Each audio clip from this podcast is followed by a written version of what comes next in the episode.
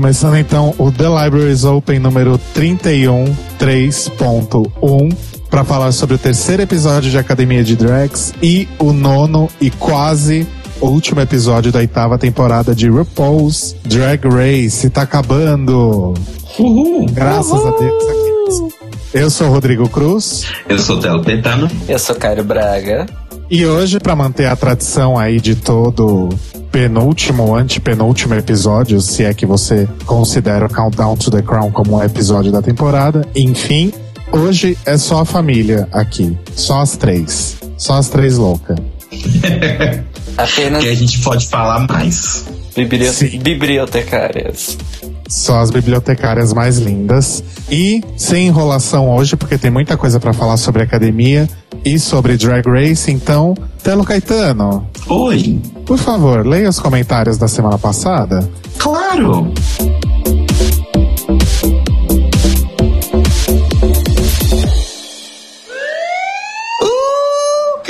Wait a minute, Mr. Postman.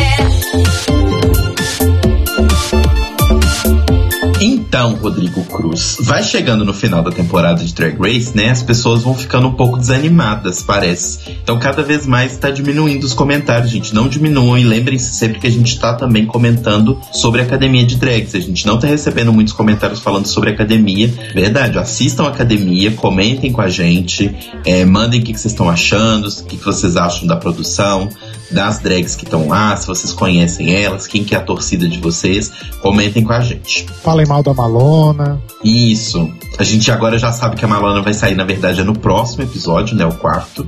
Mas a gente tá torcendo por ela, pela superação dela mesmo assim. E da mesma forma como eu torci muito pelo lip sync Bob versus Derrick, eu tô torcendo muito pela dublagem Malona versus Fefe Houston. Ai, sim. Chegando esse momento. A, A, dublagem da batalha. temporada, é a dublagem que todas estamos esperando.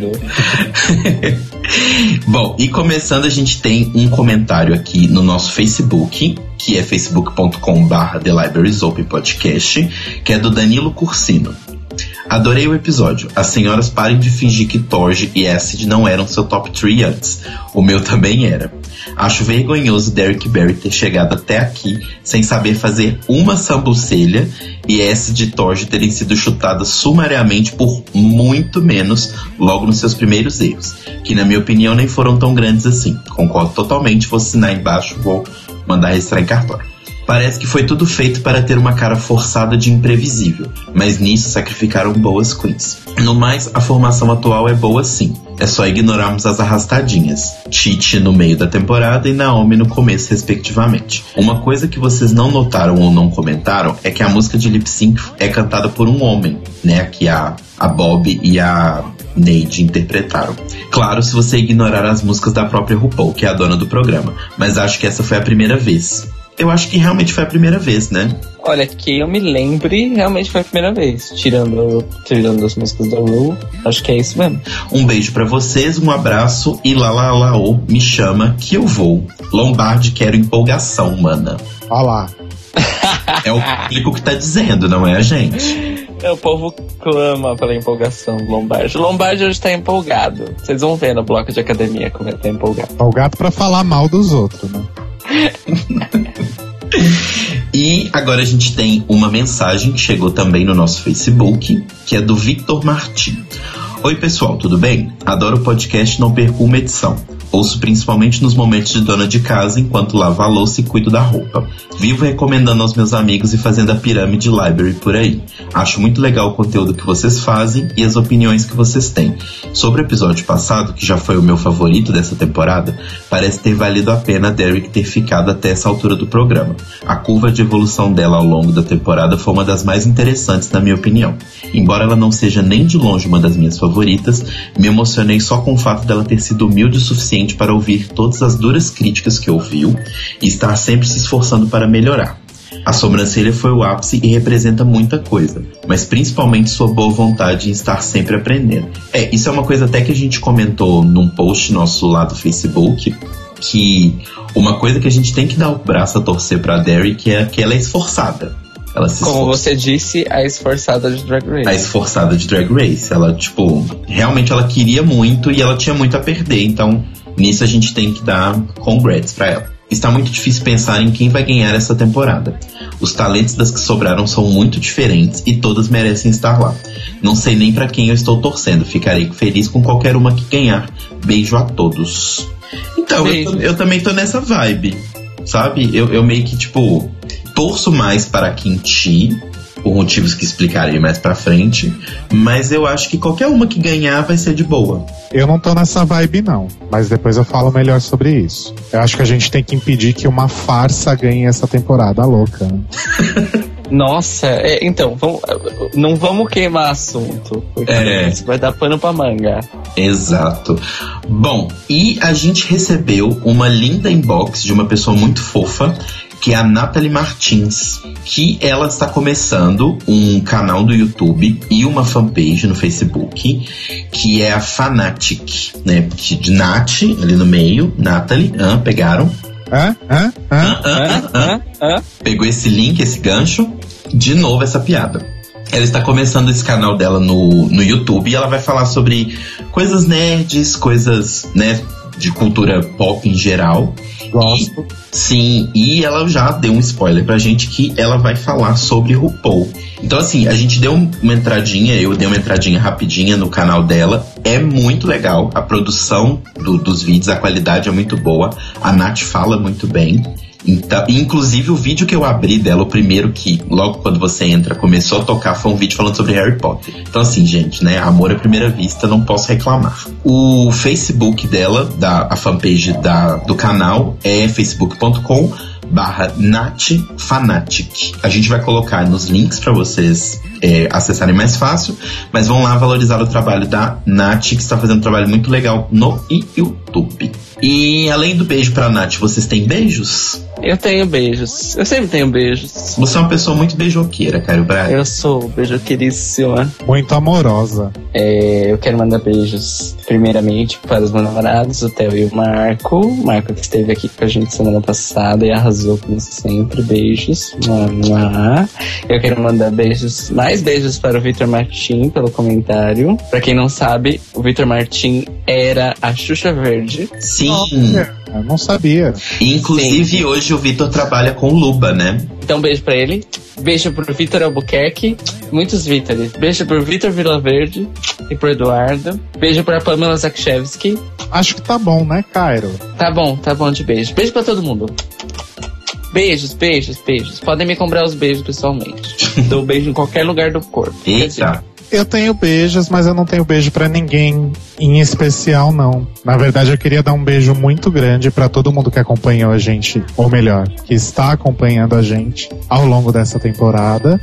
E eu tava comentando agora em off com os meninos que sempre a gente vê carinhas novas lá no, no Mixcloud, na parte ali dos listeners. E apesar de nem todo mundo ouvir pelo Mixcloud, né? Mas lá é um, é um termômetro pra gente ver quem tá ouvindo sempre, quem é novo, quem parou. E aí a gente coloca quem parou na lista negra, enfim. Mas eu queria mandar beijo pra todo mundo que tá acompanhando a gente, seja desde o comecinho lá no ano passado na sétima temporada ou quem começou agora também. É muito maravilhoso poder fazer isso pra vocês e saber que vocês gostam e continuam aí firmes e fortes. Então, um beijo pra todo mundo que ouve a gente. E eu tenho só um beijo pro Kaique, daqui de BH, minha amiga, que comenta RuPaul comigo, que ele me, acabou de me cobrar beijo aqui, se eu não mandar eu vou apanhar. Então, beijos, Kaique. E, bom, esses foram os beijos os comentários, e agora eu tenho um pedido muito especial para fazer para as pessoas que escutam a gente. Essas que receberam beijos do Rodrigo Cruz. No episódio que vem, que é o episódio sobre o Countdown to The Crown, a gente vai fazer uma estrutura um pouquinho diferente do que a gente fez ano passado. Ano passado a gente fez, de certa forma, uma edição sobre os melhores momentos que a gente achava da temporada, né? A nossa opinião. E dessa vez a gente quer fazer um pouquinho diferente, pegar a opinião de vocês. Então a gente quer que nos comentários vocês coloquem pra gente em qualquer uma das nossas redes, vocês mandem pra gente nos comentários o que, que vocês acharam melhor dessa temporada, o que, que vocês acharam ruim, o que, que vocês acham que foi interessante, mudanças que vocês acharam que valeram, personagens que vocês gostaram dessa temporada, né? As meninas, quais vocês acharam das drags que foram as mais interessantes mesmo pro roteiro do, do reality. E a gente vai usar os comentários de vocês como tópicos pra gente poder discutir e falar mais sobre a temporada, que a gente acha que vai ser um formato interessante. Mas a gente precisa da participação de vocês. Então, deixem os comentários de vocês nas nossas redes. Lembrando que nós temos quatro formas de comunicação, que é pelo facebook.com barra The Libraries Open Podcast ou no nosso Mixcloud, que é mixcloud.com barra The Libraries Open Podcast ou no e-mail thelibrariesopenpodcast.gmail.com ou no nosso portal mãe, acoisatoda.com. E pode falar também diretamente com a gente, se você tem esse esse acesso à luta. pode falar direto com a gente também no- nos nossos perfis pessoais, se encontrar a gente na rua, no bar, na balada, que a gente guarda. Pode deixar. Entrega o bilhetinho no, no guardanapo no bar. Acho babado. Gosto. Bem anos 70. Então vamos falar então sobre o terceiro episódio de Academia de Drags. no te.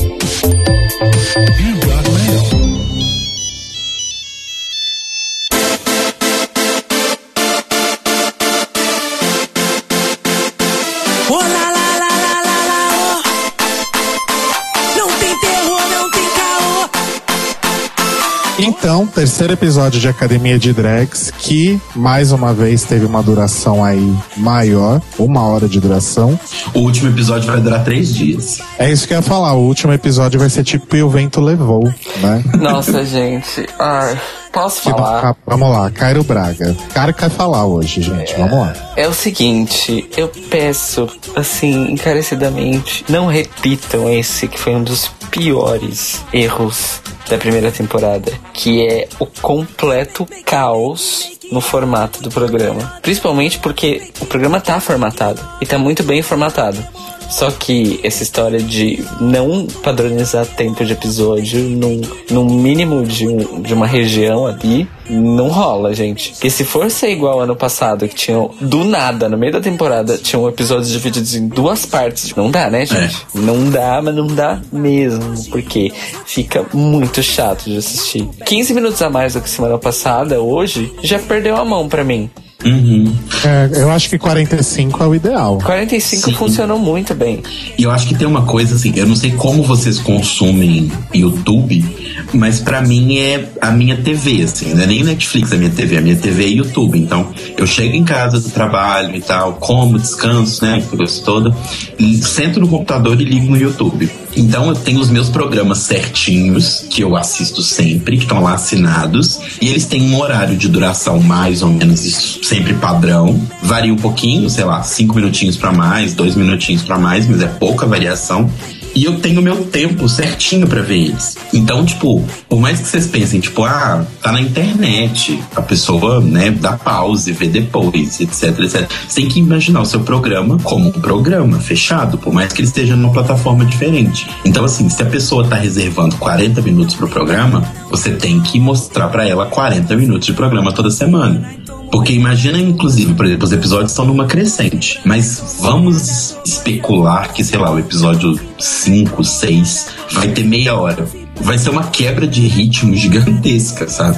Não, Então e eu tem- acho que se eles mantivessem o tempo próximo, você evita vários problemas. Não, e tem outra coisa, né? Isso que você falou agora é muito importante. Beleza que a plataforma do programa é o YouTube, a gente sabe disso. Só que não é como se fosse uma websérie de ficção que tem um tempo maleável, que pode ter um tempo maleável, e não é um vlog que não tem uma estrutura, que é que são que é uma ou mais pessoas falando sobre alguma coisa. Uns assuntos rendem mais, outros rendem menos. É, Academia de Drags é um reality show que se propõe a um formato. Ele é formatado. Para o formato funcionar num produto audiovisual, ele precisa ser pensado de uma maneira televisiva. Eu tô falando, tipo, pode parecer arcaico da minha parte, porque ai, você quer perpetuar o modelo televisivo no YouTube. Não, eu quero que o modelo televisivo possa ser usado para o bem do YouTube. E esse é um Exato, dos é só- casos. É só porque ele já foi testado e a gente já sabe que ele funciona, né? Não, e outra, os dois primeiros episódios provaram isso. Porque, por exemplo,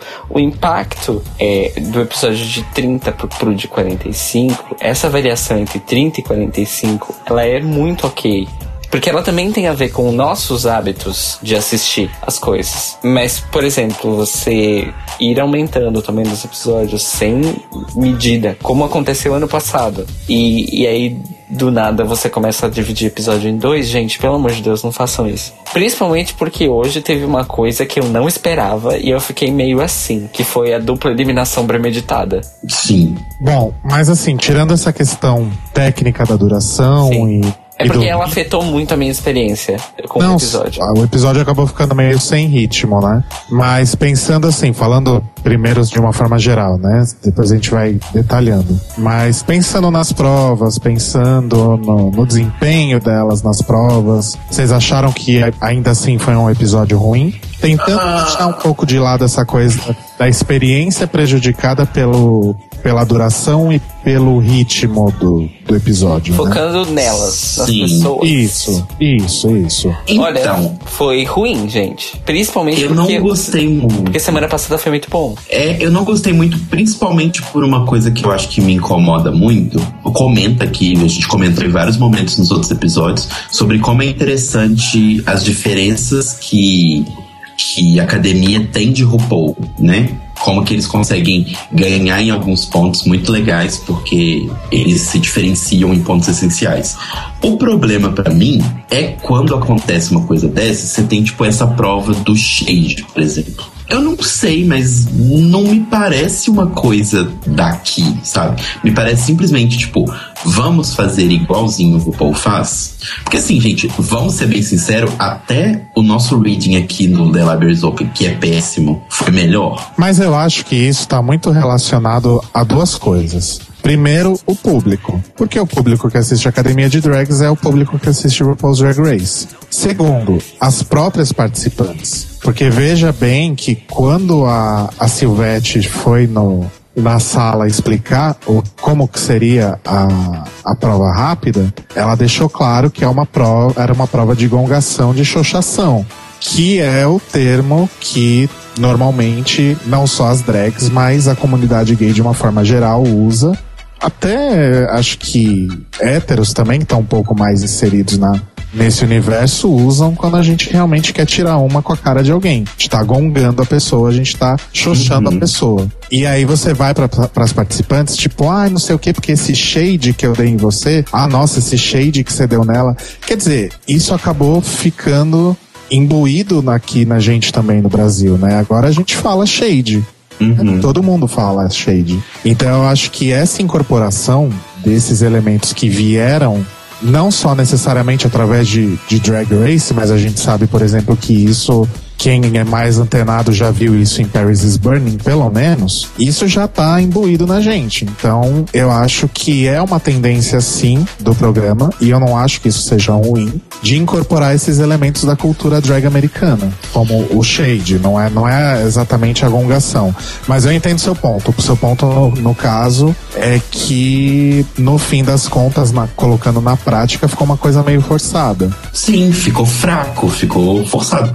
Tipo Assim, nenhuma das piadas teve graça. Eu não sei se foi também uma questão de edição, porque nesse momento, inclusive, cara, até peço sua opinião, mas eu achei que voltou a ser uma coisa meio primeira temporada. Uma fala, aí tem todo aquele momento de uma pega o microfone, passa pra outra, que passa pra outra, que passa pra outra, entrega na que vai falar, é que vai falar, se prepara e fala. Aí pega o microfone, passa pra. Sabe, tipo assim, gente, isso são certas coisas de edição que, na minha opinião, se corta. Não precisa Rápido, né? Podia ser mais rápido. Eu acho que se fosse mais rápido, você conseguiria fazer as que foram mal serem mais xoxadas, tanto pela gente fã quanto pelas outras. Porque seriam, nossa, tipo, essa foi péssima, mas já passou, sabe? E aí as que foram melhorzinhas se destacariam no meio. O problema é que demora tanto entre uma e outra, que quando você fica naquela expectativa, expectativa, expectativa, quando vem, vem uma bosta. Então eu acho que fica ainda pior a sensação. Parece que elas foram ainda piores. É, então, eu concordo com você. Uma sensação meio lesmática nesse momento. Uhum. E eu fiquei triste porque eles trouxeram to- a- todas as participantes da temporada anterior, que estavam belíssimas, todas, incrível. Verdade. É, inclusive, eu fiquei muito passado com a montação da Chantara, achei incrível. Ela tava maravilhosa. Chantara tava incrível. Aquele, leão, aquele, né? aquele Picumã que ela tava, eu quero aquele Picumã na minha fita. Muito maravilhoso. E, ah, bom, as Von Carter eu nem vou falar nada, porque elas estão next Cada vez mais impressionante. Nossa, elas estão muito next level, cara. Muito next level. Eu odeio ser a pessoa que sempre fala isso, mas nesse momento da gongação, n- não, não uma questão do material, pode ser uma questão do material que se tinha, mas não é uma questão totalmente do material que se tinha. A edição poderia ter sido ágil, poderia ter sido tido um momento videoclipe ali, entendeu? Porque no final das contas a prova rápida não foi rápida. E- Eu sei que às vezes parece que a gente tá sendo chato ficando falando de edição, gente, mas é porque, por mais que o seu material fosse bom, que nesse caso, na minha opinião, não foi, a edição ajuda a tornar o material péssimo. Mas assim, eu fiquei triste porque as, as veteranas foram mal aproveitadas no episódio. Ficou essa impressão pra mim, entendeu? E a ideia era genial, porque se realmente fosse seguir o, o padrãozinho do, do reality americano, o que aconteceria, na verdade, seria uma gongar a outra. né? E eu acho que reunir todas as participantes da primeira temporada foi uma jogada incrível, maravilhoso. Uma porque a gente pôde ver um pouco mais de perto algumas que a gente não tem oportunidade de ver sempre na noite, como a Chantara, por exemplo. E eu fico imaginando também a dificuldade que foi juntar todas, porque eu não, eu não tenho certeza se todas moram em São Paulo. A Lavínia, pelo que eu entendi, é do Rio, mas eu não sei se ela tá morando aqui. É, a Lavínia é do Rio, a Chantara é de Brasília, né? Então, Sim. mas precisa ver se elas estão morando aqui, porque assim, logisticamente, né, trazer todas, juntar todas elas no mesmo lugar, montadas, então quer dizer, não deve ter sido fácil. Basicamente não teve festa em São Paulo esse dia, né? Porque.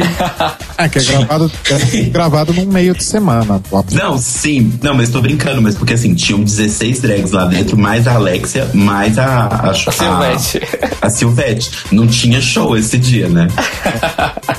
Mas assim, foi bom a gente poder ver e até comparar um pouco, né, com o que a gente tinha visto na primeira temporada. É claro, né, um ano depois todo mundo evoluiu bastante, né? Tipo, a Laurie tava muito bonita também. Uhum. Que era que ela ficou marcada por aquela coisa da roupa rasgada na primeira temporada. Então, enfim, você vê como realmente elas, todas elas evoluíram de uma forma ou de outra, né? Algumas a gente é, tem um, um contato maior, até porque a gente tá sempre vendo por aí, como a Von Carter, a Rita, a Yasmin, a gente vê pessoalmente, a gente sabe o quanto elas evoluíram. Agora, Chantara e Lavínia, por exemplo, eu nunca mais tinha visto depois da primeira temporada. Sim. Então, assim, foi uma sacada maravilhosa, mas concordo que realmente foi um pouquinho mal aproveitado. Mas vamos falar da coisa boa desse, desse, desse primeiro, primeira metade do episódio, primeira parte, vamos dizer assim, que foi Alexia Twister. Ai, como sempre. Sempre, né? Nossa, como aquela bicha maravilhosa. Fora que aquela montação, aquela montação de Arlequina dela estava muito, muito foda. Sim. E o que eu acho legal da, da Alexia, assim, é que nesse eu acho que ela tava um pouquinho mais travada do que ela tava no outro. No outro eu acho que ela tava mais Acho. solta. Eu acho que ela tá cada vez melhor. Não, não tô falando pior. Eu falo que talvez por conta do personagem, inclusive, que ela tava, ela tava, né, mais diferente, assim, na atuação. Mas eu achei muito legal. E dessa vez, quem, quem, quem soltou o negócio do dia foi a Malona, né? Que falou que, que a. Que a Natasha tinha sido eliminada ontem. Eu- eu- isso eu lembro dessa parte também. Adoro. A Alexia tá cada vez melhor e prontíssima, super apta a assumir a direção. Então, te cuida, Silvete. Eu acho, hein? Gosto muito dessa ideia. Mas e aí, os, os gongos, realmente vocês acham que não teve nenhum que se salvou? Bom, a Duda mereceu ganhar porque ela foi a única que conseguiu ser consistente no gongo dela. Ela, ela falar que a Bárbara voltou tão cedo foi, tipo, muito bom. Sim, foi maravilhoso. Foi muito, muito, muito bom. A Malona também deu uma, uma boa lida, mas eu não me surpreendo. Agora o resto. É. É. Eu gostei muito do, do comeback da, da Hydra. Tipo, só te digo três coisas: Adams, Mary Poppins, Blue Space. Não precisava falar mais nada. né? É, eu só acho que podia ter sido melhor aproveitado, sabe? Agora, Realmente. é, só rapidão, eu acho que o pior de todos, não por ter sido sem graça, mas porque a bicha tava muito envenenada, vamos dizer assim, a Sasha Zimmer. Ela tava meio agressiva, né, gente? Achei ela meio agressiva. É assim, né? É complicado isso, porque eu acho que você, de certa forma, para fazer o reading, para fazer a gongação, você precisa ter um certo nível de contato com a pessoa. Porque o contato com ela, a proximidade, faz você perceber aquele, aquele pequeno degrau entre ofender a pessoa de forma agressiva e não ter graça nenhuma. Você consegue ficar naquele meio. E eu acho que talvez uma coisa que tenha prejudicado elas fazerem com as da temporada passada e não com elas entre elas, né?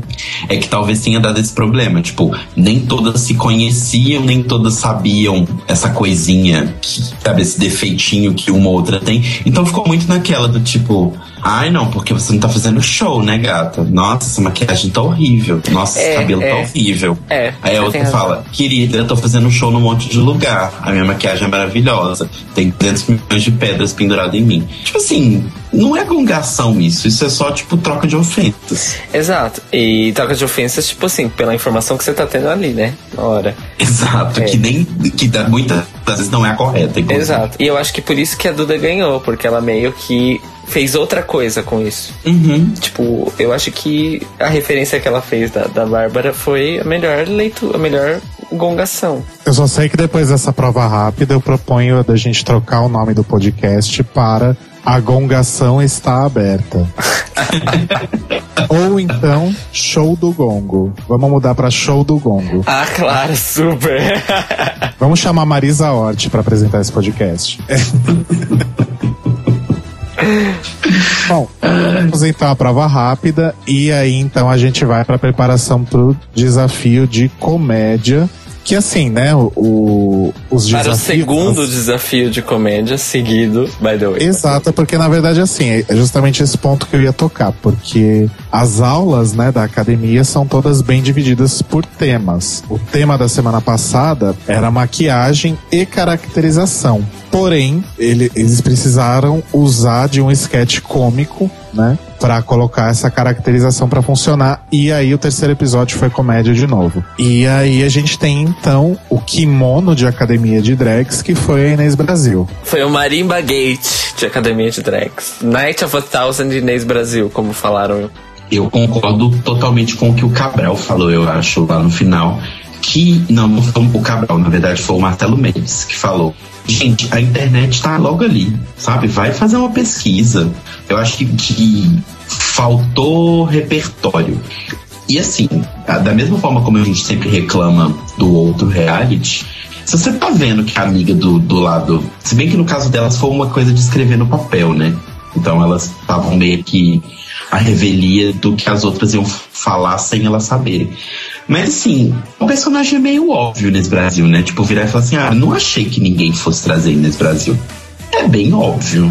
É, mas tem a grande questão que aí talvez possa ter sido um problema de, de desenvolvimento da prova, mas você só ia saber quem sua, sua colega escolheu depois que todo mundo revelasse. Então não tinha mesmo como evitar qualquer tipo de repetição. Eu achei como elas serem mais criativas nos personagens. Porque Inês Brasil é um personagem fácil. É fácil tirar, fazer graça da Inês Brasil, porque ela já é um personagem muito espalhafatoso, mas sei lá, eu acho que elas poderiam ter ido tão mais longe nas pessoas que elas podiam ter escolhido, sabe? Eu tava realmente torcendo muito pra uma delas ter feito, sei lá, Silvete, sabe? Olha, ia ser legal. Ou ter feito a Márcia, sei lá, e aí, tipo, ainda que fosse uma coisa boba, mas tudo que ela fosse fazer, ela ficava rodando a cabeça loucamente, sabe? E começava a falar um monte de coisa, sabe? E brincar um pouco mais. Eu acho que nesse Brasil é só óbvio.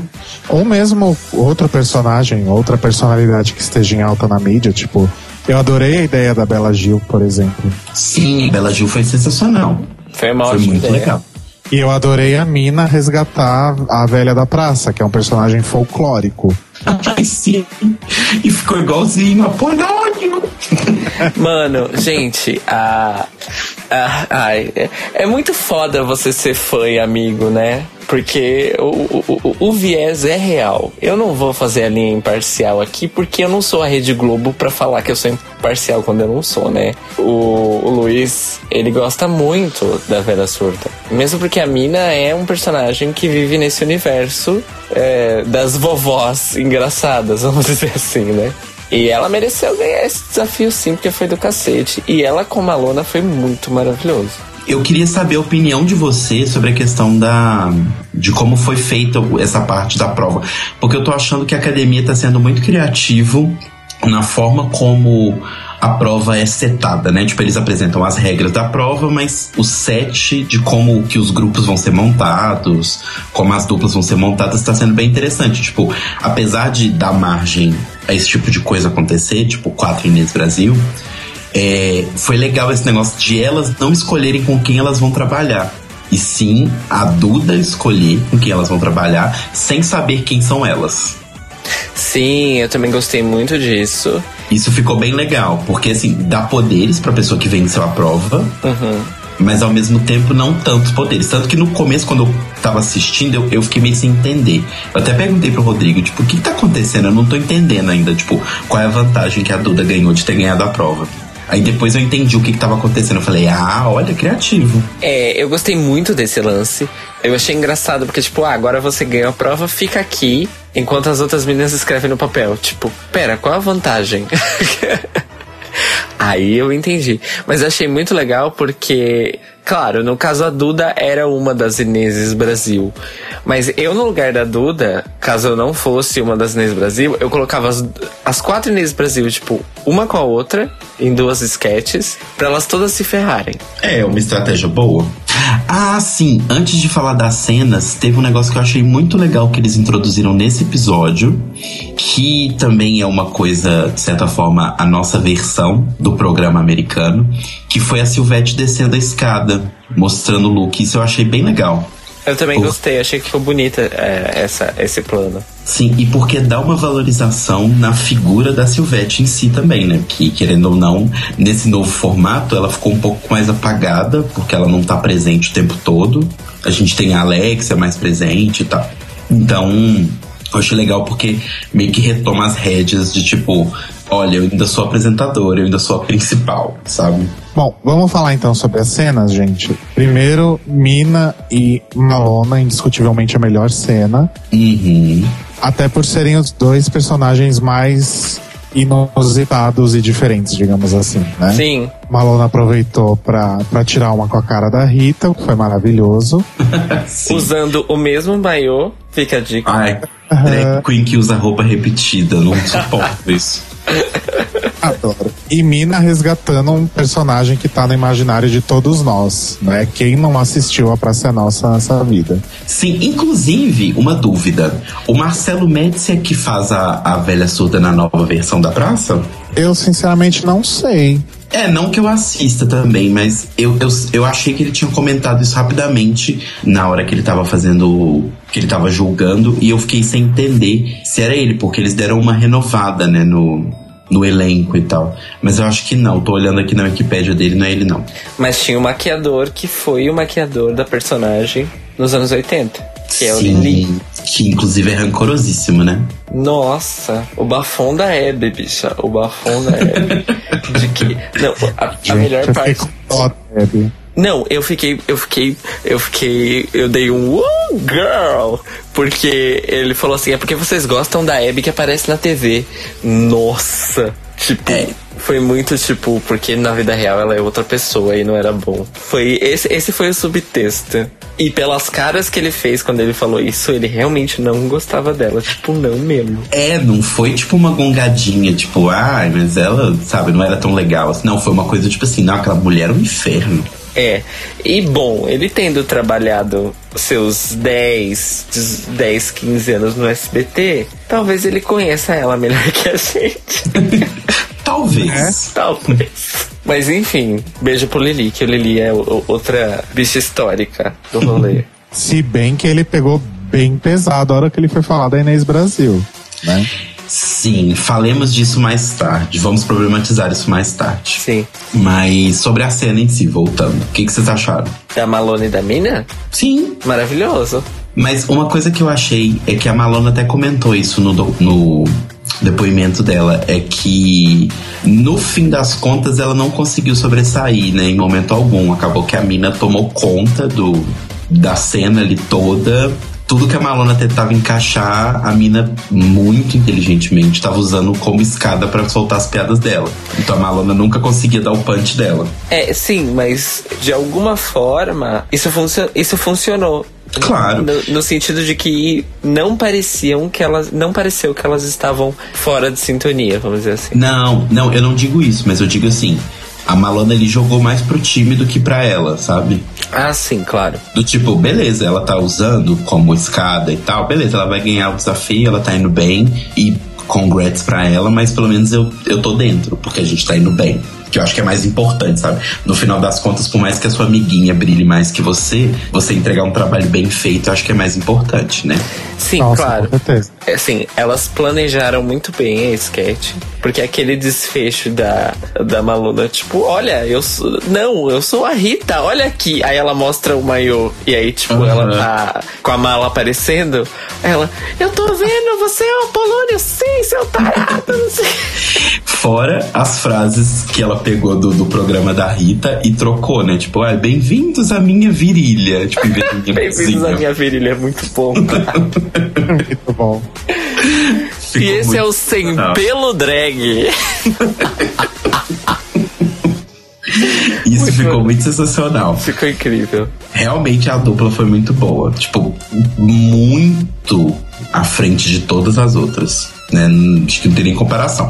Depois a gente teve então Fefe e Sasha S Inês Brasil, as duas. E o que poderia ter sido uma batalha por, sei lá, disputar quem faz a, a melhor Inês acabou virando uma batalha pra ver quem fazia a menos pior Inês, né? Porque as duas estavam bem ruins. Não, a parte. Sim. É, o que me deixou triste foi a premissa que elas colocaram e pensaram de tipo da médica Inês falar para paciente Inês que ela tem que tirar o silicone era um negócio muito bom que poderia ter sido usado muito bem por elas em cena. Poderia ter, como disse o, o, o Marcelo, podia, o Marcelo não, o Fefito, podia ter arrancado simplesmente as bexigas uma da outra, ou poderia ter estourado, como o, Marce, como o Fefito disse. Se elas tivessem estourado com uma agulha, seria tão maravilhoso. É, e eu acho que o problema maior é que assim. É, é uma coisa que a gente sempre se incomoda no Snatch Game, ou pelo menos sempre me incomoda. Que é, você pegou um- um personagem ou uma pessoa famosa e tal, que tem muitos bordões. Você não tem que só repetir os bordões dela em sequência sem parar. Você tem que usar os bordões do- no meio de frases. Porque essa pessoa con- Contextualizar, né? é, essa pessoa conversa, ela não, não simplesmente solta bordões o tempo inteiro. Então, assim, elas podiam ter pegado o jeito da Inês Brasil, sabe? Que, tipo assim, você tem uns gimmicks dela que elas não usaram. Por exemplo, esse negócio da Inês Brasil de que quando ela quer falar uma frase e mostrar que a frase é. Como é que eu digo? É de consenso geral, que ela fala. Ah, é como diz aquele ditado, né? A gente tem que, sei lá, vender o almoço pra comer a janta, sabe? E, e assim, e ela vai inventando ditados da cabeça dela de acordo com o que ela quer falar. E isso é uma coisa que elas poderiam ter usado e que não é um bordão. Porque não é um bordão, é uma frase que a Inês sempre usa, mas é diferente de bordão, não é um punch de piada. É tipo, pra gerar um diálogo, sabe? Tipo, tem a coisa de tudo que ela fala é graças a Deus, pela água de Jesus e etc. Então, tipo, você podia puxar isso, você podia puxar o fato dela ser uma pessoa mais é, sexualizada, né? Não vamos usar as palavras é, feias e malvadas que foram usadas contra a Inês, ela é uma pessoa mais sexualizada. E fazer, sabe, tipo, ficar passando a mão no corpo, sabe? Tipo, Que foi o que a Nath fez, né? que foi o que a Nath fez lá na frente. Mas assim, você não precisa ser óbvio ficar repetindo bordão. Você pode usar o jeito dela pra conversar com outra pessoa. Porque o problema das duas, eu acho, principal e que mais afetou elas, porque eram duas Inês, é que as duas não conversavam. A cena foi uma repetindo bordões da Inês Brasil uma pra outra. Parecia o Brasil Lip Syncers. E, e teve uma coisa, né? Elas não fizeram a diferenciação das personagens como foi dito pela professora da, da semana. Que inclusive eu não conheço a professora da semana. Ela é do Terça Insana, né? Sim, mas acho que eu nunca vi nenhuma sketch dela. É, mas ela era da- ela foi da, das últimas fases, quando não tinha Ah, mais tá. filmagem. Mas aí, essa questão da, da Inês, da- das duas realmente não saberem explorar e, se- e se apoiarem no- nos bordões, já foi algo que a Duda tentou fazer, né? A Duda tentou conduzir a cena. Nota-se que, aí já falando da terceira dupla, tá, gente? A gente tá, a gente tem um ritmo assim muito rápido. É, a Duda foi então a, a terceira Inês e ela nota-se que ela teve uma, uma preocupação em conduzir a cena, fazer uma narrativa que fizesse sentido. Não sei se vocês perceberam isso. Só que aí ela perdeu justamente esse outro aspecto de, de explorar melhor as, a- a- as características da Inês, porque eu acho que ela estava muito preocupada em fazer uma narrativa mais consistente. Eu também Sim. achei isso. Também achei isso. Por outro lado, a Sarah ficou presa aos bordões da Abby. Exato. Que acabou sendo. é, Ela ficou, acho que, mais do que as Inês, talvez porque as Inês são é, exageradas por essência do personagem, ela ficou flat, né? Completamente, tipo, sem graça. Ela ficou completamente apagada. Tipo, você não lembra dela. Eu não lembro de nada que ela falou efetivamente. Eu também não. Sabe? Então eu acho que ela teve esse problema. Ela já pegou um personagem que é mais marcha lenta, assim, e ela não fez, sabe? Tipo, ela não puxou pra ela. Tipo, a Abby era uma apresentadora, ela puxava pra ela e tal. E, e eu achei que faltou aquilo ali na Sarah, que é uma pena, porque ela vinha vindo muito bem na competição. Sim, bastante. E, por fim, a, a última dupla, então, que foi a Makayla como Bela Gil, maravilhosa, e a Nath Dumont como Inês Brasil. Né? Mas foi a melhor Inês, porque como a gente já falou agora há pouco, ela soube explorar um pouco mais essa coisa mais sexualizada da Inês Brasil, Mas sem ficar ridículo. mas sem ficar ridículo, exatamente. E o melhor foi que assim, ela pegou as coisas, por exemplo, assim, a, a, Bela Gil vinha e falava assim: Ah, mas como é que a gente vai fazer pra encher esse pneu? E ela virava e falava assim: Não, não preocupa com o pneu, não, o pneu vai encher, graças a Deus. Sabe? Porque é isso que a Inês Brasil faria, gente. Não, e eu achei legal porque deu pra perceber que a Nath é, usou como base do comportamento da Inês, Brasil, da Inês Brasil dela uma Inês específica que é a Inês do Telegrama Legal. Monique! Sim, Porque a reação dela, inclusive quando ela fica brava, é tipo, é bem moldado nessa Inês do Telegrama Legal. E eu acho que foi muito bom. E eu fiquei passada, porque, tipo, é, a, eu tava esperando a Makayla tirar tudo que tinha no universo daquela eco bag. a parte da banana foi ótima. A parte da banana foi muito boa porque a. a- então, isso foi um bom. Foi um momento de, de, de comédia muito bom. Comédia one-on-one, que é um personagem tá fazendo um monólogo e o outro tá fazendo pantomima, né? Sim. Ao mesmo tempo. E funcionou, porque a gente viu ali na reação dos jurados que os jurados prestaram atenção. E eu acho que ali foi o trunfo delas, esse momento da banana. E eu gostei que no final ela ficou rebolando e a, e a, e a, e a Bela Gil, Inês, vamos Inês. e ela rebolando, tipo, uau. E é o que aconteceria, tipo, a Inês ficaria no palco enquanto a outra pessoa saia, tipo, vem embora. Não, tô aqui no palco, eles me amam. E eu achei muito foda a sacada da Makayla, porque assim, Bela Gil rende muitos memes, né? Uhum. Mas é aquela coisa que fica restrita ao você pode substituir X por Y, né? Sim. Tinha tudo pra ser sem graça, mas foi maravilhoso. foi muito bom, foi inusitado e foi é, divertido, né? É, foi um pouco além dessa coisa do, do meme. Eu acho que talvez eu. é, assim, é, é óbvio que, que Mina e Malona foram realmente as melhores, isso tá, tá na cara, mas eu acho que no, na questão da interação entre as duas, eu acho que essa dupla realmente foi melhor. Eu acho que a interação tava mais. Ah, eu vou falar uma palavra que eu odeio, mas tinha mais sinergia, sabe? Hum, Vocês não concordam? eu entendo seu ponto, mas eu não concordo. Por que, Telo Caetano? Porque eu acho que é muito parte do humor você conseguir interagir com a pessoa, mesmo quando você percebe que o roteiro não fechou certinho. Sabe? Então, por exemplo, assim, deu pra perceber em alguns momentos que a, a Mina e a Malona mudaram o roteiro que tava na cabeça delas, porque eu imagino que elas não escreveram fala-fala, pelo, pelo que eu conheço das duas. Elas escreveram fala-fala, elas escreveram uma ideia geral e foram desenvolvendo durante até. Mas elas conseguiam ir mudando, então a mina ia puxando uma coisa que você via claramente que não estava combinada, mas as duas souberam trabalhar muito bem isso. Então, assim, eu achei que foi muito mais um número de comédia real do que o da Macaela e da Nath, porque por mais que tenha sido bom, pra mim ele acabou ficando um pouquinho decorado. E o outro foi uma coisa mais ah, sketch pra ser nossa, sabe? Não foi uma coisa zorra total, foi uma coisa mais pra ser nossa. Não- Mas é que tá. não- mas não no sentido pejorativo, é que assim, eles deixaram correr. Tipo, tinha uma ideia geral que, eles, que elas estavam seguindo, mas tava, tipo, mais solto. Do tipo, se eu soltar uma piada, você continua. Tanto que teve até uma parte que a Malona riu, né? Sim.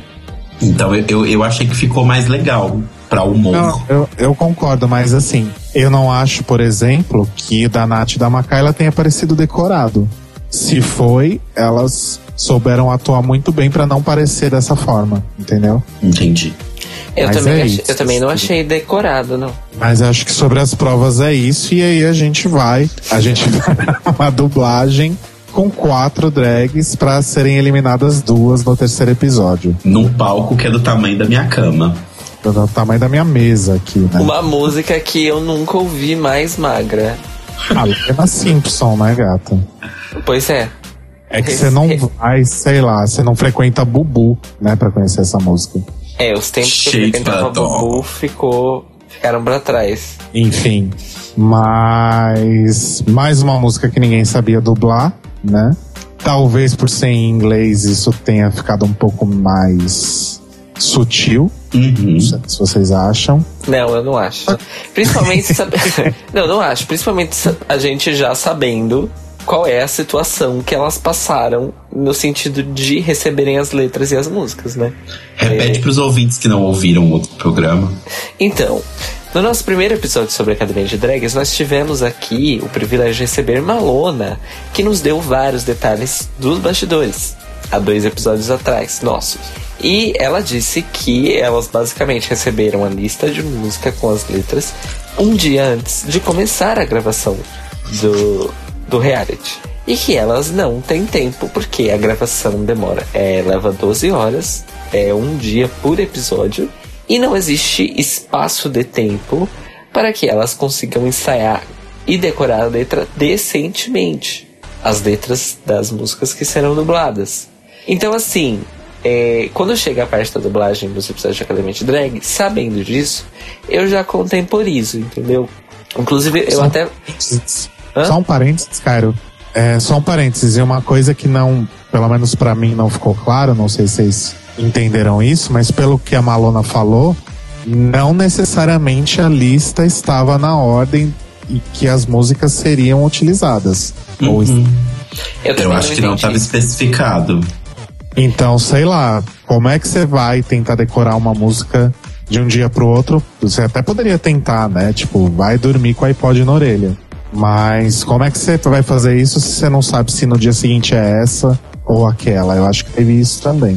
É, e fora que elas receberam a lista toda de todas as músicas de uma vez. Tipo, É, fora então. todas. Por isso que eu não acho que não tava, tipo, ah, no primeiro episódio vai ser essa, no segundo vai ser essa. Acho que tava tudo. E aí, boa sorte. Acho que foi isso. É, então, e é, Por isso que eu contemporizo essas dublagens. E inclusive até valorizo mais. Porque eu sei que elas estão ali fazendo o que elas podem.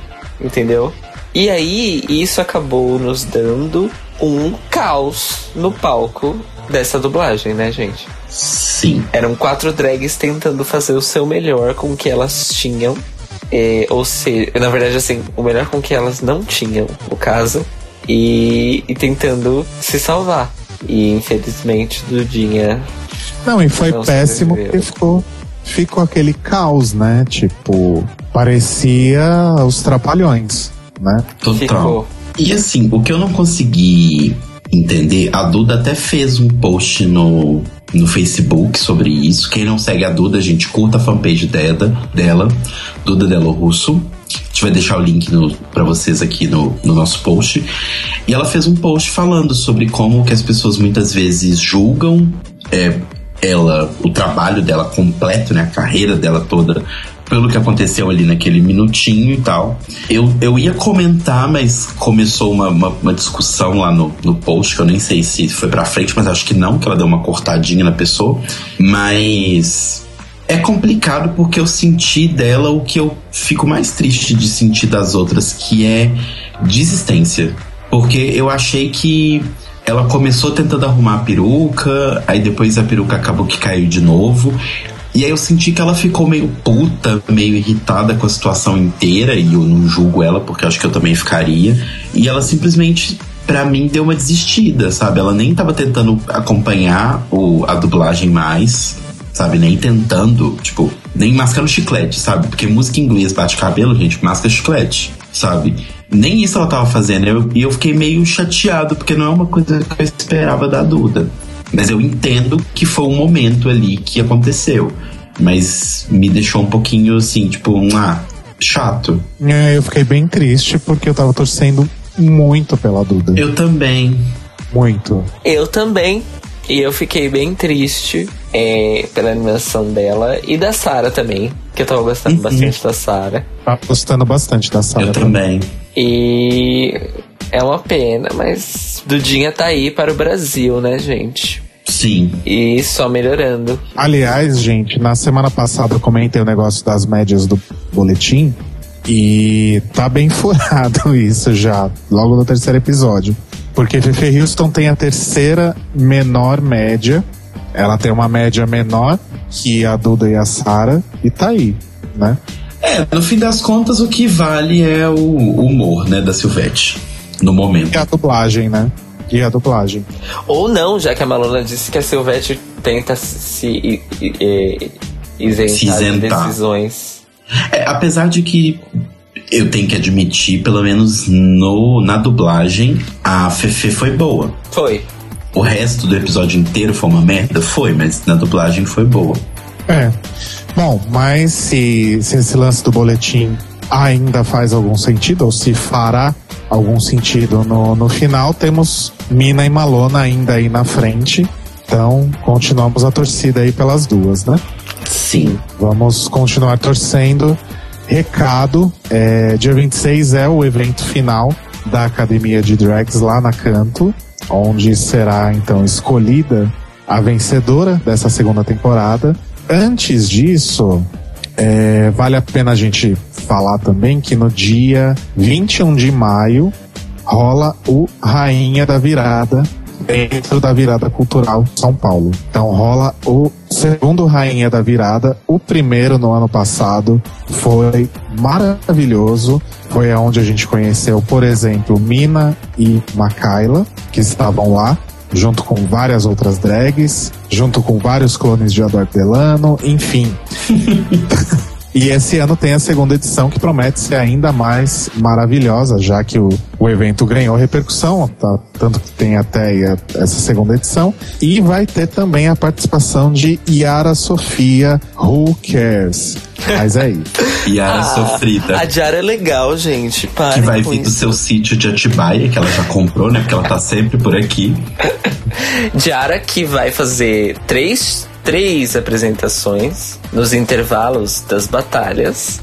e que vai entregar a coroa e a faixa para a vencedora. E lembrando que o Rainha da Virada esse ano, ele, ele uh, subiu de nível, vamos dizer assim, tanto que ele vai ser o evento que vai abrir o palco Aroshi esse ano na Virada Cultural. Ou seja, o Aroshi vai perder. Como sempre. Como todo final de semana. Com ou sem Ah, virada cultural. Vai perder mais, vai. Vai ser no palcão, Aroshi? Não vai ser no palquinho? Pelo que, pelo que eu entendi, vai ser no palcão Aroshi. É que bafo, subiu de nível mesmo, hein? Pois é, pelo que eu entendi, bichá. Vamos ver. Mas a gente vai confirmando isso aí na- até a próxima semana. Exato. Beijo para Ariel. E vai ser também um evento incrível porque vai ter a presença de Telo Caetano. Fiquei sabendo que ele vem ao Brasil. De, né? Ainda não tá confirmada essa participação. Tá sim. Ah, já tá? Não tô sabendo. Bom, então, hashtag suporte suas locais rainhas no dia 21 de maio, sábado, na Virada Cultural São Paulo, no Palco Aroche. Deve ser às 18, né? Porque Isso, às esse é o 18 horas. e dia 26, no evento final de Academia de Drags na Canto. Compre o seu ingresso, entre lá no site da Canto e veja o link para fazer a compra do ingresso. Então a gente é legal, a gente coloca o link aqui na descrição também. Ok? Yes. Ok. Vamos falar Então, de Drag vamos- Race. Vamos pra LA. Vamos, pega o avião aí. Open Gangnam Style.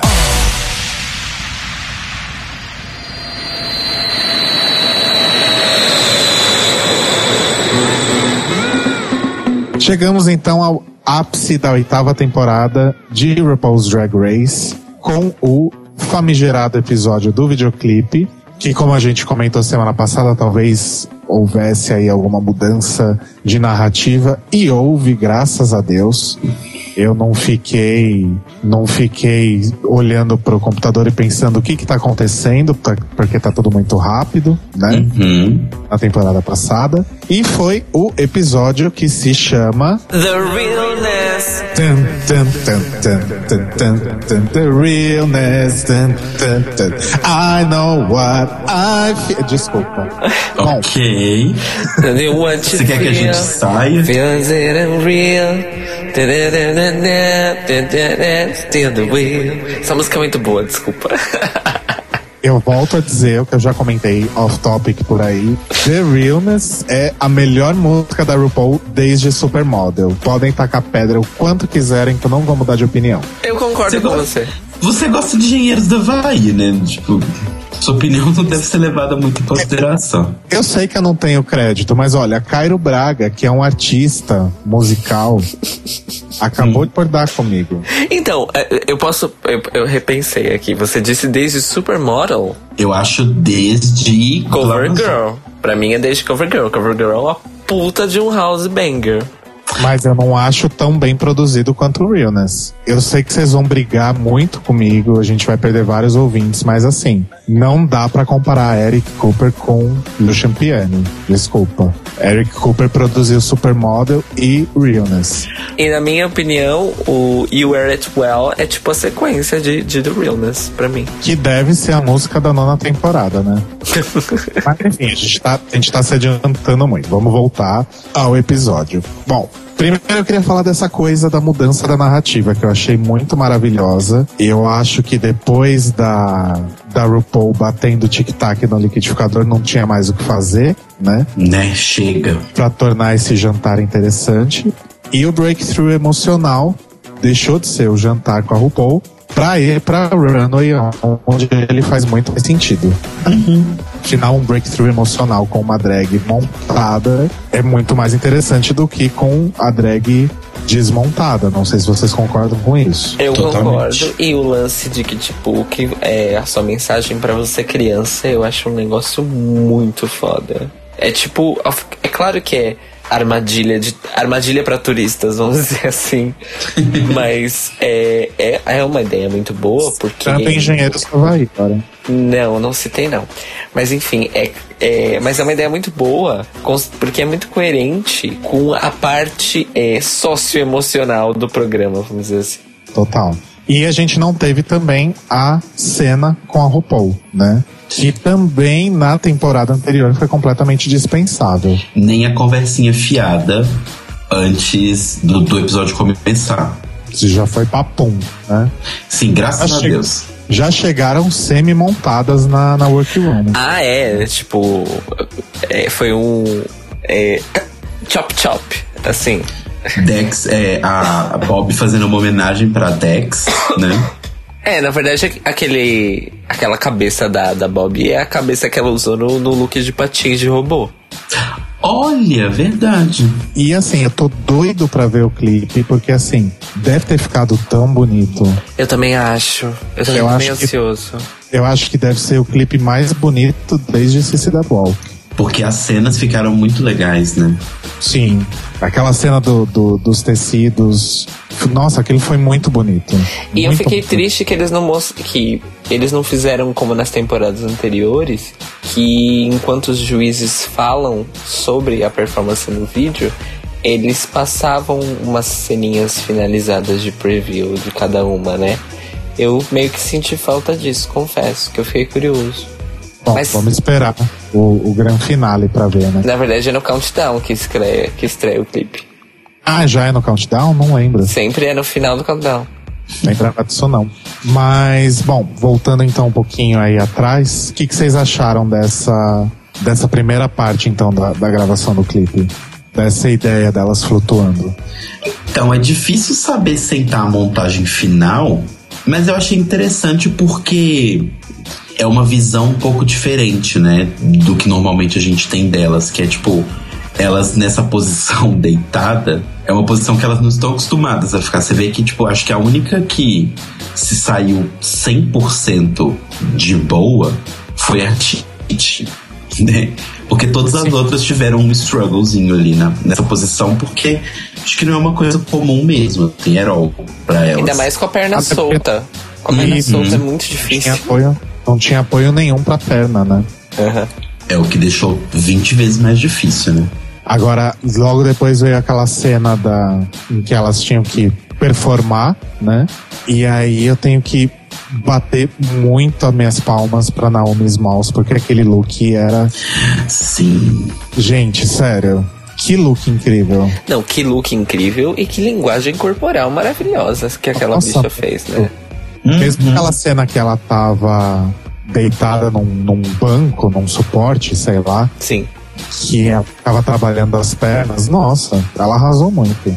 Eu ia falar que no fim das contas, a, principalmente nesses dois, três episódios no máximo, a Naomi ganhou muito meu respeito. Assim. Eu comecei não, não era nem não gostando, sabe? Eu simplesmente não dava bola pra ela. Ela tava lá de filler, sabe? Uhum. Isso eu já tinha falado desde o Meet the Queens. Mas aí, primeiro que eu já achei ela bonita logo no primeiro episódio, principalmente por causa do lance das pernas, acho que ela sabe usar isso muito bem a favor dela, mas os looks não estavam lá aquelas coisas tal. Fui deixando ali no cantinho, né?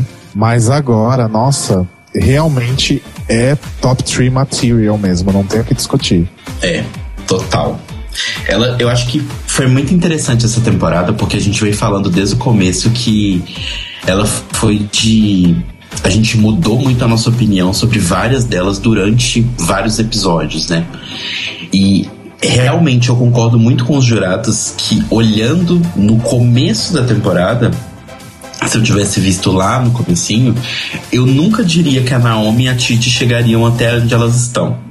Mas, assistindo a temporada, eu entendo perfeitamente por que, que elas estão ali. Tipo assim, não, não é como outros top 3 que a gente já teve anteriormente, que você para pra se perguntar por que, que essa pessoa está ali. Tipo, por que motivo essa pessoa foi arrastada até chegar ali, sabe? E no caso, no caso delas, todas você consegue entender perfeitamente o que, que ela tá fazendo ali, por que, que ela tá ali, qual que é o objetivo dela, sabe?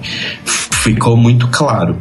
Então isso é uma coisa que me deixou muito feliz com relação a isso. Ao mesmo tempo que, no momento em que a Titi sai, você não fala, é, realmente era ela que ia sair. Não, eu- é justamente, eu não consegui, tipo, quando ela quando ela saiu, eu não consegui falar, tipo, ah, realmente ela era mais fraca. Não, não ela não era mais fraca. Eu acho que nesse ponto é simplesmente ela não era o que a RuPaul queria no momento. Porque elas eram bem diferentes, né? Ao contrário da temporada passada que Pearl e Violet tinham uma proposta de certa forma semelhante, nessa você tinha quatro pessoas completamente diferentes, né? Com linguagens completamente diferentes, com caminhos, histórias e pontos de, de, de destaque completamente diferentes. Então eu acho que às vezes ela só não era o que a Ru queria no momento. E eu fico imaginando a escolha de Sofia que foi pra RuPaul, né? Porque, mais uma vez, foi uma coisa que a gente discutiu já na temporada passada. Não existe termômetro naquele momento, né? Uhum. Talvez esse ano, como os rumores foram muito mais fortes, E a gente já tinha quase todo mundo definido, né? é, talvez a RuPaul tenha usado algum termômetro de social media nesse momento que ainda não era nada tão expressivo como é enquanto a temporada está sendo exibida. Então não tinha como medir qual das quatro naquele momento era a preferida do público. Ou a menos preferida que poderia sair e não ir pro top 3, né? Então é aquele tipo de escolha que realmente foi pelos critérios da RuPaul que a gente sabe lá quais são, né? Nunca saberemos. Ué, a gente sabe charisma, uniqueness, nerve and talent. Ah, claro. Mas se a gente considerar que as quatro têm isso, muito tem. Inclusive, temos que falar sobre isso. Eu acho que a gente pode fazer um break nesse momento de. Ou vocês querem falar mais alguma coisa sobre o clipe? Eu quero ver o clipe. Aqueles, né? É, não, é, só, O clipe tá de boa. só falando sobre o clipe, o que eu achei muito legal é que a Kinti conseguiu performar bem. A gente não acreditava nela que ela ia conseguir, mas ela conseguiu entregar uma coisa super boa. Pois é, muita gente tava apostando que ela ia se fuder por causa do, do challenge do videoclipe, pois vocês todos que falaram isso tomaram no cu, tá? Ainda Eu que ela tivesse, muito quim, quintíssimo. ainda que ela tivesse vestida de papagaio, né? De novo, né? Pela segunda vez. Kinti matou muitas aves, gente. O, o vestido final dela tinha um monte de pena. O Ibama tá muito atrás da Quinti. É bom ela realmente, como a, como a Andrea Mello falou, é melhor ela se esconder na terra dela, a Coreia do Norte. Eu fico Cuidado, imaginando. Quinti, quando você desembarcar em Guarulhos. Cuidado. Exato. Isso, que eu ia falar. Imagina ela chegando no Brasil com esse monte de pena. Na hora, a Polícia Federal voando em cima dela, derrubando aquela coreana de dois metros de altura no chão.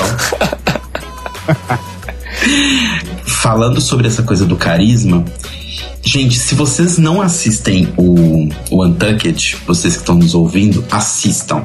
Porque o Untucked tá cada vez mais interessante, cada vez mais bem editado, cada vez mais engraçado. E assim, eu acho que é o top 3. Eu gosto muito do top 3 da sexta temporada. Eu acho que elas tinham muito carisma também. Mas eu acho que é um dos top 3 com mais carisma em anos de RuPaul's Drag Race. Eu também acho. Top 4, quer dizer, na verdade, né? Tipo, as quatro são muito carismáticas. Você assiste o episódio, você ri o tempo inteiro das quatro. Das quatro se zoando, as quatro rindo uma do defeito da outra. De uma forma saudável, sabe? Não é que você não pode ser shady, não é que você não pode ser venenosinha, não é isso. Você só não precisa ofender as outras pessoas de 5 em 5 segundos.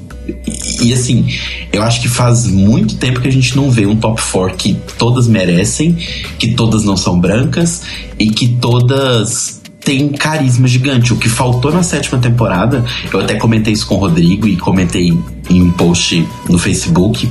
Eu acho que, na minha opinião, eu consigo fechar aqui. O defeito da sétima temporada foi falta de carisma. O elenco, se juntar 17 vezes o elenco da sétima temporada, não dá o carisma de metade do elenco da oitava. Pois é, e pra piorar, na sétima, as que tinham carisma foram eliminadas cedo demais. Exato. Que eram Trix e Katia, praticamente. Basicamente, sim. Tanto que você vê que quem ficou nas coisas da WoW, quem, quem os fãs amam, quem os fãs, né, querem ver, quem vai fazer o war- warm-up dessa temporada é Trixie e Katia. Pois é. Tracy Martelo. Exato. Trixie Matelo. Assim, essa temporada sobrou carisma, sabe? Todas elas são muito carismáticas, muito carismáticas. No Untucked, eu, tipo, fiquei com os olhos cheios d'água em determinados momentos, sabe? Tipo, de como que essas pessoas são maravilhosas, como eu queria ser amigo delas, estar naquele Untucked tomando uma cachaça com elas. Pois E é, eu também, Untucked- eu também fiquei chorosinha nesse Untucked. Por ser o último e por elas. Uhum. Mas esse Untucked, na verdade, pra mim, ele foi mais divertido do que emocional. Porque teve aquele lance da, da passarela, porque como elas não se veem Ah, sim. desfilando, cada uma foi mostrar como desfilava. Nossa, foi E tão legal isso. E a tão- Bob narrando e cantando. Né? The realness. Aí quando chega a Quinti, ela fala, ai, vou mostrar pra vocês. Aí ela entra toda dura, toda parecendo, sei lá, um, tá, tá- tá- tá toda enfaixada.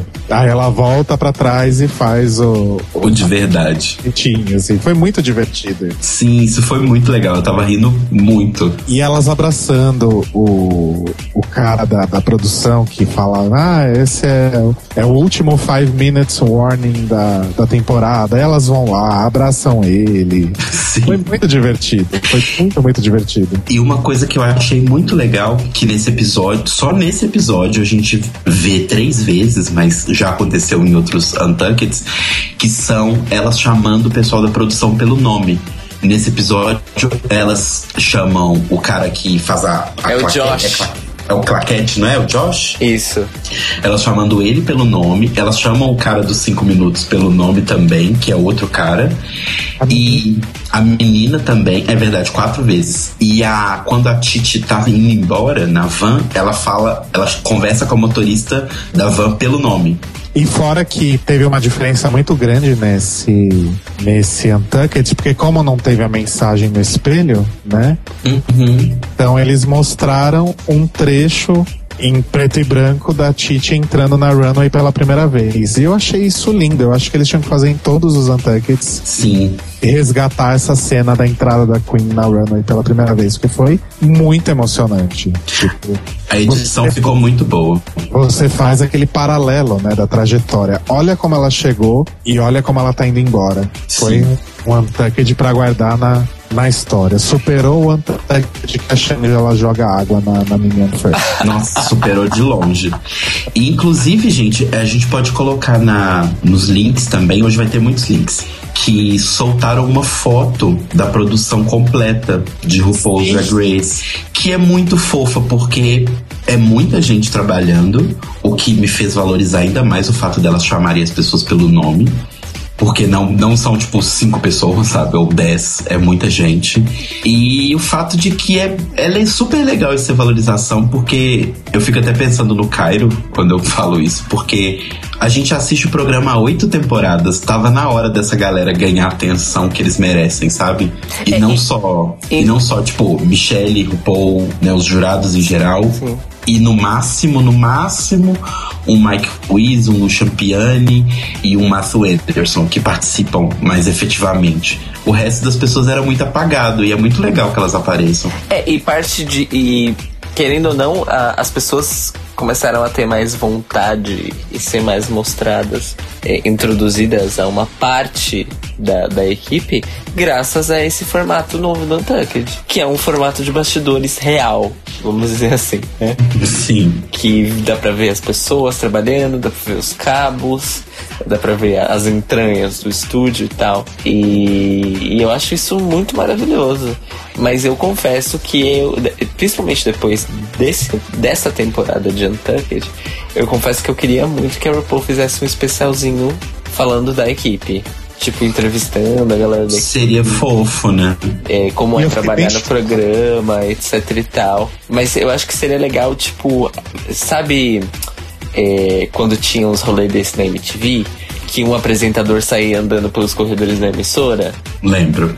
Então, um rolê desse, tipo, a RuPaul é, saindo pelo estúdio, montada ou desmontada, tanto faz esse caso, e conversando com a galera. Mesmo porque eu queria muito ver como é a relação dela com o pessoal.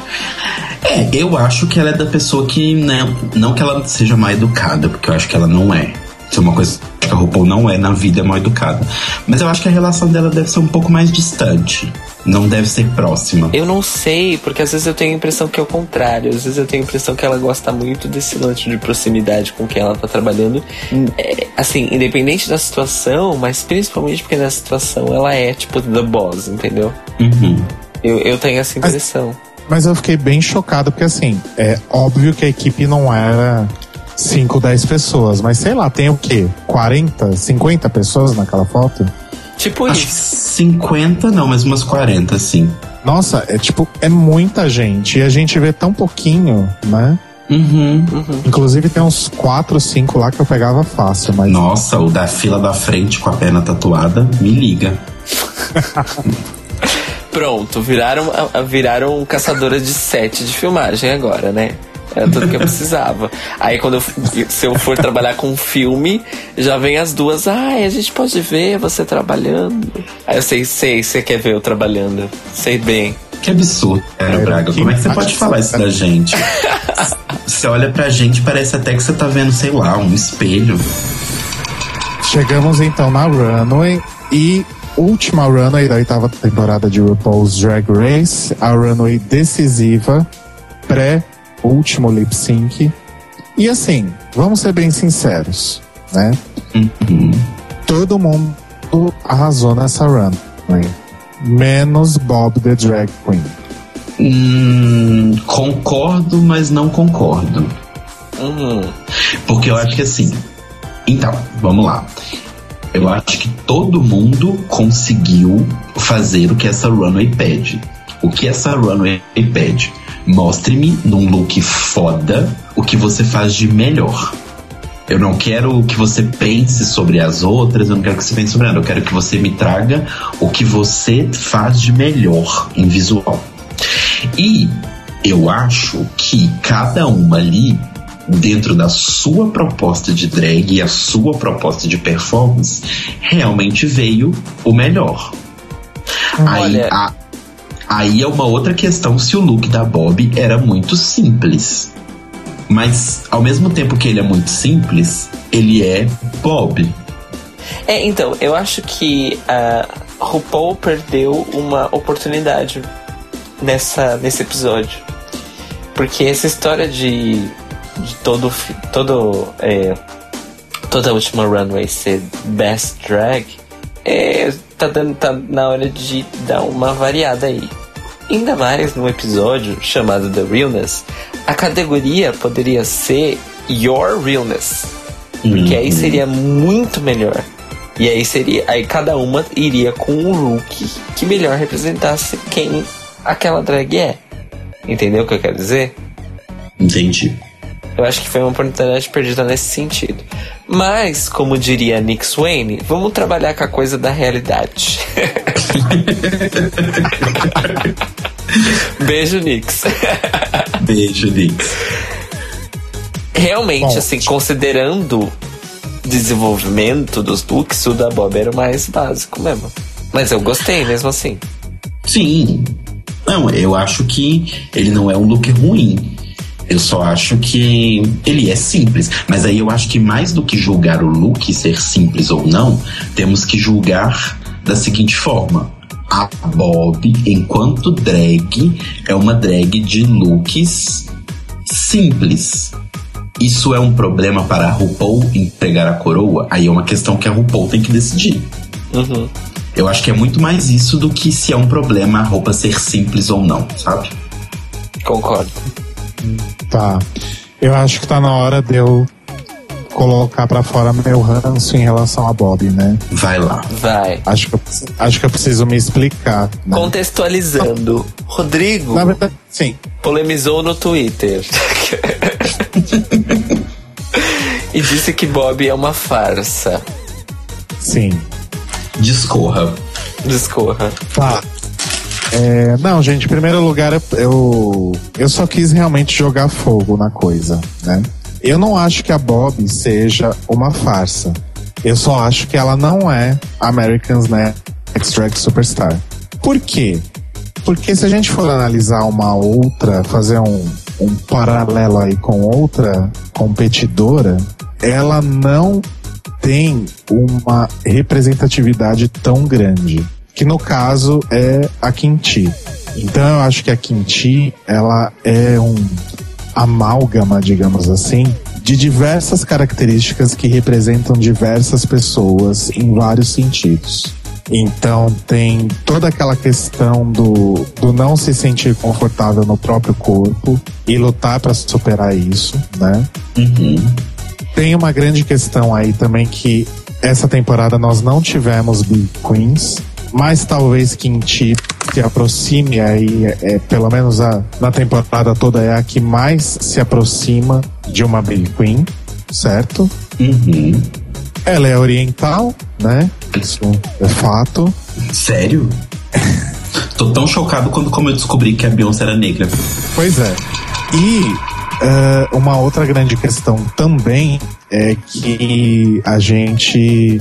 Eu acho que é muito comum, depois de todo esse tempo aí de Drag Race, a gente valorizar, talvez seja uma palavra muito forte, mas se apegar a queens que mostram algum tipo de superação e a queens que sejam fora da caixinha. Todo mundo torceu pela Sharon na quarta temporada, porque ela era o ponto fora da curva de todo mundo que tava ali, né? Sim. Então tem tudo isso e tem o fato também que a Kimchi é uma artista. Não tem o que falar do visual dela, não tem o, o que falar de maquiagem, não tem o que falar de montação, não tem o que falar sobre como ela pensa o conceito de cada coisa que ela faz. Nada é jogado, nada é oportunista e, enfim, é praticamente uma obra de arte desfilando na runway. Ela tem as suas limitações em relação à performance, a, a,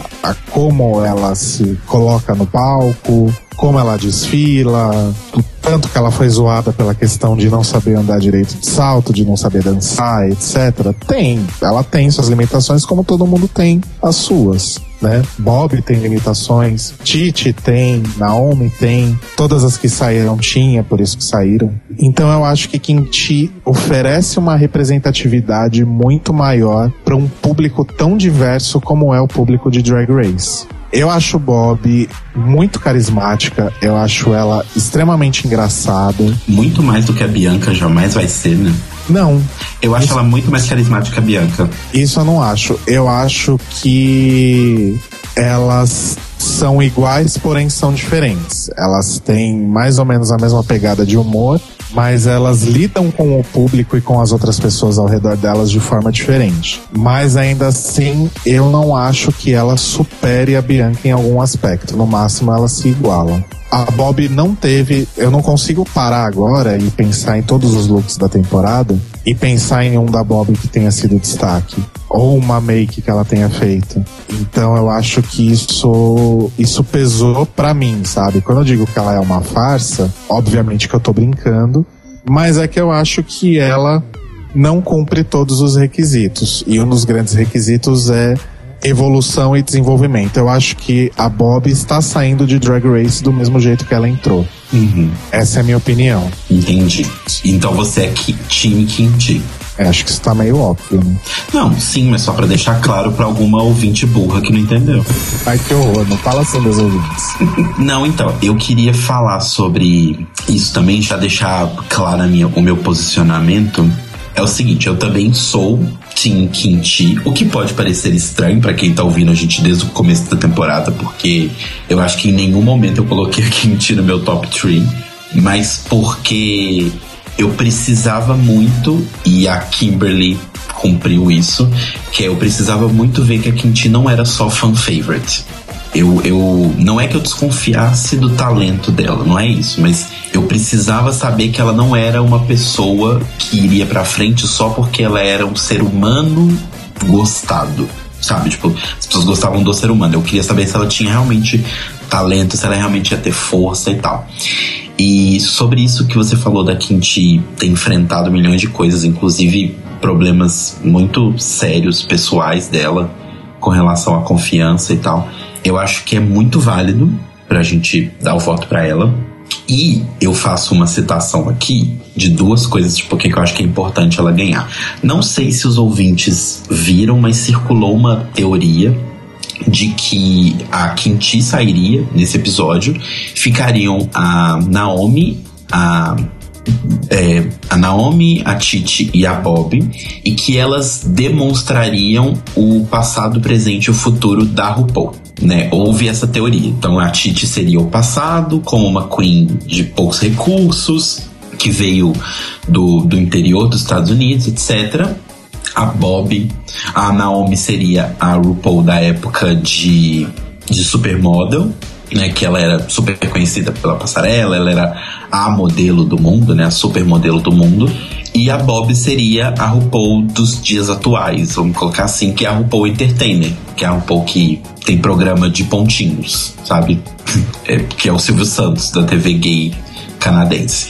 Mas eu parei pra pensar e eu até conversei isso com o Rodrigo que eu acho que mesmo a Titi tendo saindo, eu acho válida essa análise da seguinte forma: a Naomi, ela representa o passado da RuPaul, esse passado que onde a RuPaul ficou super conhecida e estipulou que drag era uma coisa, sabe? Era uma thing para as pessoas olharem, enxergarem essa arte, pararem de, de ter preconceito, pararem de sabe, de ter esse problema. E eu acho que a Naomi representa isso muito bem, sabe? Ela representa esse momento em que a RuPaul era, uma, era um ser tão mágico e incrível que tem fotos da RuPaul segurando a filha do Kurt Cobain, sabe? Porque era uma coisa você entregar o seu filho na mão da RuPaul pra ela segurar, porque ela era uma personalidade desse tipo.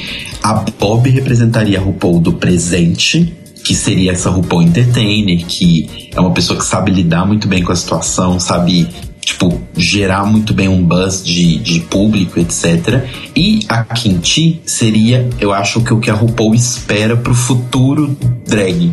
Porque ela é diferente, se você parar pra pensar, todas as outras que estavam no top 4, você consegue fazer uma análise entre elas e alguma vencedora que já passou pelo programa. Então a Titi, ela tem esse background interior e esse background de ter uma personalidade mais difícil e de pageant, que é uma coisa que a Bibi e a Tyra tinham muito forte. A Naomi já tem a coisa da passarela, que tem muito da Violet, tem muito da Raja. E a a, a Bob tem a coisa da Bianca, da Jinx, que é da, da própria Sharon também, que é a coisa de ser muito engraçada, de saber fazer piada, de saber comandar uma plateia. Mas eu acho que nunca a gente teve no grupo de vencedoras alguém que apresentasse o que a Quinti apresenta. Que é ser uma coisa que ela é tipo. Ela transforma drag numa arte plástica, sabe? Tipo, ela é uma escultura toda vez que ela se monta, sabe? E ela conseguiu provar no programa por A mais B que ela não é só parada que presta. Movimentando ela também é muito boa. E ela é um ser humano incrível. Então, eu sou o Tim Quinti, estou agora montando a minha bandeira. E Cairo Braga, sua opinião. Bom, já que a gente tá declarando voto aqui, quero dizer que pelo Brasil, pela minha família, Pela Xuxa e pela, pela Sasha. Xuxa e pela Sasha, Pela sua drag family. pela minha drag family, pela minha drag mother, pela minha segunda drag mother, pela minha terceira drag mother. Pelos seus dois namorados. Meu voto é sim! Sim! Sim! Então, vocês falaram, tipo, várias coisas que eu, eu também penso como. Tirando a parte do Telo de que, eu, de que eu queria saber. De saber se ela era só uma fan favorite. Toda a narrativa dela no programa e todo o talento dela, toda a arte dela, que é uma coisa que a, a Michelle fez questão de falar, né? Na, Naquelas considerações finais, de tipo, a Michelle tipo, agradeceu ela ter trazido a, a, a Kinti ter trazido a arte dela pro, pro reality, pro programa. E é por isso, assim, por várias questões de identificação. E é isso. Eu também sou Team Kimchi, então acho que o Library é oficialmente Team Kimchi, né? E sem precisar desmerecer as outras. A gente não tá Nossa, falando não. que as outras são ruins de forma alguma, gente. Entendam isso, pelo amor de Deus. Não, e, e- e bem lembrado, é, eu vou ficar feliz e satisfeito com, com qualquer uma das três, Sim. certo? Vencerem. Porque pra mim as três merecem. Mas se é pra escolher uma, a gente arranja motivos e a gente analisa e a gente pensa e a gente sente. E pra mim é a Quinti. Unânime, né? Unânime. Quinti na cabeça. K-pop na cabeça. Aí podia terminar o podcast tocando Girl Generation. Providenciarei.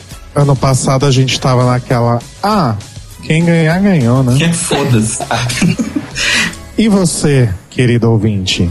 Você é hashtag Team Quinti, hashtag Team Bob hashtag Team Naomi ou hashtag Team Torgitor? Ou hashtag Team Andréa Mello. Você acha que Andréa Mello deveria ter chegado no top 3? Ligue para. Porque aqui você, Você decide. decide. Adoro. E vocês acham realmente que ficar poluindo o Twitter com hashtag vai adiantar alguma coisa? Não, né? Adiantou, adiantou pra Jinx? Vai adiantar. É, eu acho que adianta sim, viu? Senão a Jinx não tinha ganhado, não. É verdade. Então, continuem mandando ver na hashtag, acompanhada de hashtag Drag Race, não sei porquê, mas foi assim que Ru mandou, então a gente faz, né? Sim.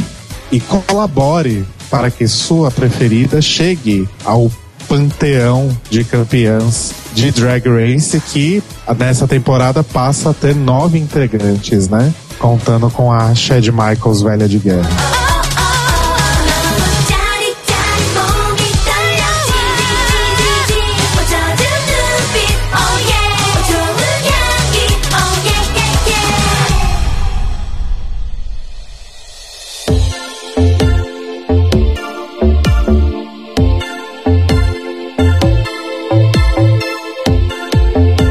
Então foi isso, nossos comentários aí sobre o terceiro episódio de Academia de Drags e sobre o The Realness, episódio 9 da oitava temporada de RuPaul's Drag Race. A gente volta semana que vem então com o quarto episódio da Academia e o Countdown to the Crown. E só lembrando aí o recadinho do Telo, vocês vão ajudar a gente a fazer comentando aí no- nos nossos perfis nas redes sociais ou mandando e-mail pra gente, falando aí sobre o que vocês acharam da temporada como um todo. E também falando aí sobre sua preferida e quem vocês querem que ganhe, né? Estamos aí nessa retíssima finalíssima. Exato. Eu lembrei de um outro motivo que eu não quero que a Bob ganhe. Hum, Porque eu quero usar a foto do, do photoshoot do começo da temporada como papel de parede. A da foto da Bob ficou muito chata. eu queria usar a da Derek, mas ela saiu, né? Nossa. Ué, foi a melhor foto, desculpa. É verdade. Hum, é. É, foi. Mas eu vou pôr mesmo Eu assim, prefiro a da Berry, mas tudo bem. uma homenagem póstuma a Andrea Mello. É, meninos, recados, merchans ou beijos. vandal.com.br barra artista barra Telo Caeto. Bom, eu vou deixar mais uma vez o link na descrição para é, o meu último single. Não se preocupem, porque eu já estou preparando novos lançamentos para breve. E vai lá no querobraga.com, olha meu portfólio, me chama pra trabalhar, me indica pra trabalhar. Beijos. Bom, eu não tenho link pra deixar, vou deixar um link de um clipe do Engenheiros do Havaí. Nossa. Pra vocês lembrarem de mim. Olha, olha as pessoas descurtindo a fanpage, hein? Ah, são muito preconceituosos. Bom, então, até semana que vem. E não esqueçam de mandar seus comentários. Ajudem-nos a fazer um countdown to the crown. É tão difícil falar isso, né? Lombardi. Down, down to the ground. Olha, gostei. Uma coisa meio robótica, né? Exato, ainda bem que eu consegui. Aquela, é aquela performance, né, robótica da, Da Candy drag- Who da Kate. Cares? A April Carry On, né? Da Neisha Lopes. What the fuck? Aliás, a Newton vai ficar feliz que vai ver a Neisha uma última vez, né? A Jara, você quer dizer? Não, no Reunited. Ah. Então tá, gente. Beijo, tchau. Beijo. Beijos! Mua.